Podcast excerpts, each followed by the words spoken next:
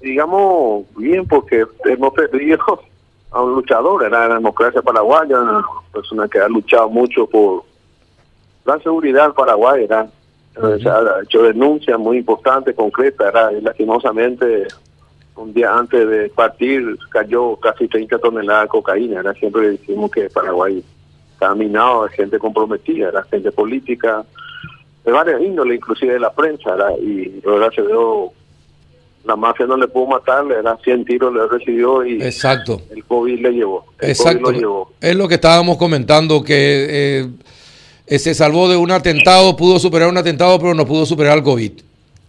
Sí, no pudo superar el COVID. Pero era- ya, eh, así la vida. Concejal, el, el diputado Acevedo tenía eh, eh, algún tipo de enfermedad, comorbilidades que complicaban su situación.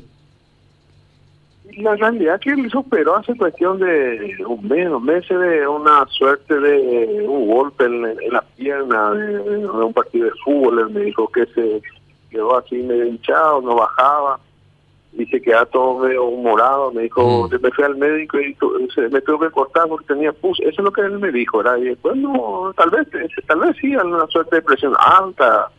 Nunca reclamó nada así de, de- de decir la se operó de la catarata, la catarata de la vista, la que no está viendo bien, se fue a San Pablo a operarse y no en ningún momento mencionó de que tenía inconveniente así de otro otra enfermedad. Eso es lo que a mí por lo menos me dijo, era que, que se había eh, que se había operado la pierna de, de un golpe. Ujú.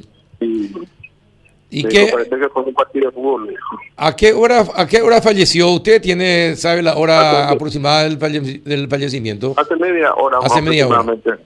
Ujú. Él ya amaneció lo- ya con muerte cerebral. Ayer se recuperó y en el informe médico y esta madrugada muerte cerebral y ya ahora se desligó el aparato ya. Prácticamente ya no, no tenía. Ujú. Y bueno, eh, los pésames entonces a todos los familiares de- del diputado y también a, a su departamento y a su ciudad eh, por, por esta situación. Gracias por confirmarnos la noticia, concejal. Sí, y como te digo, era un hombre luchador por, por Paraguay, un soñador paraguayo.